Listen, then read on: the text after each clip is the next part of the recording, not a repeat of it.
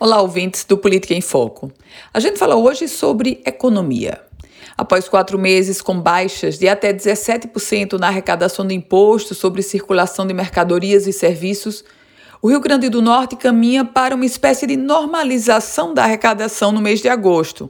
Essa é a expectativa do secretário estadual de Planejamento, Aldemir Freire.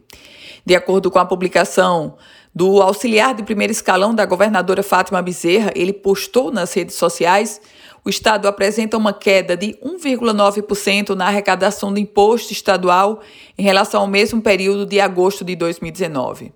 O tributo, o ICMS, é uma das principais fontes de arrecadação do estado. Aliás, o ICMS para os cofres públicos do Rio Grande do Norte é responsável por cerca de 40% da chamada receita corrente líquida.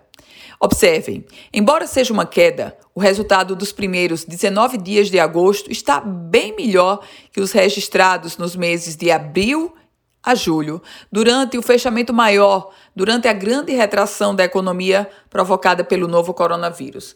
Há uma fortíssima expectativa de que a economia possa ser retomada já nos próximos meses. No entanto, os efeitos da pandemia da COVID-19 sobre a nossa economia, eles tendem a permanecer no contexto do fechamento do ano, e aí não apenas na queda do PIB brasileiro, mas obviamente também se refletindo em todos os estados e no Rio Grande do Norte não vai ser diferente.